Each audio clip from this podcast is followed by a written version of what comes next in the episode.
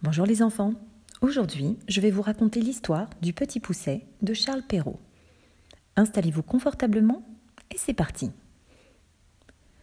Le petit pousset était le plus jeune garçon d'une famille très pauvre de sept enfants. Il était aussi le plus courageux et le plus dégourdi. Un soir, alors que tous les enfants étaient couchés, le petit garçon entendit ses parents décider de les abandonner dans la forêt. Je n'ai plus de travail, et nous n'avons plus rien à manger. Dans la forêt, ils rencontreront sûrement quelqu'un qui aura pitié d'eux et qui les recueillera, dit le père. Le lendemain, ils partirent tous dans la forêt.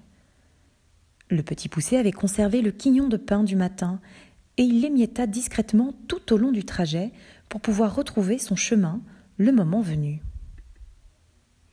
Mais malheureusement, le petit pousset se rendit alors compte que les oiseaux avaient mangé toutes les miettes et qu'il lui était désormais impossible de retrouver sa maison. Les enfants, effrayés, marchèrent dans la forêt à la recherche d'un refuge. Et c'est ainsi qu'ils arrivèrent devant une grande maison au milieu d'une clairière. Une femme très aimable leur ouvrit la porte et leur dit Mais que faites-vous là? Ne savez-vous pas qu'un ogre qui mange les enfants vit dans cette maison? Tenez-nous quelque chose à manger, dit le petit pousset. Nous avons été abandonnés dans la forêt et nous n'avons rien à manger. D'accord, dit la femme. Espérons seulement que l'ogre ne rentre pas trop vite. Ils entrèrent dans la maison et la femme leur offrit un repas de rêve. Jamais les pauvres enfants n'avaient vu autant de nourriture et n'avaient dégusté de plats aussi délicieux. Tout à coup, un énorme bruit de pas résonna dans toute la maison. L'ogre était de retour. Ça sent les enfants, ça sent la chair fraîche, cria l'ogre d'une voix terrible. Pendant que la brave femme essayait de détourner l'attention de l'ogre, les enfants sautèrent par la fenêtre et se mirent à courir. L'ogre les aperçut. Maudit garnement, vous ne m'échapperez pas. Le petit pousset et ses frères étaient plus vifs et plus rapides que l'ogre.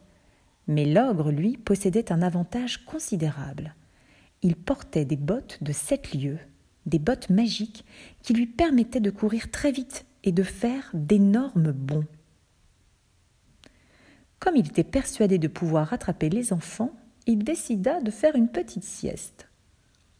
Non loin de là, caché derrière un rocher, le petit pousset dit à ses frères Quand il dormira profondément, nous lui prendrons ses bottes.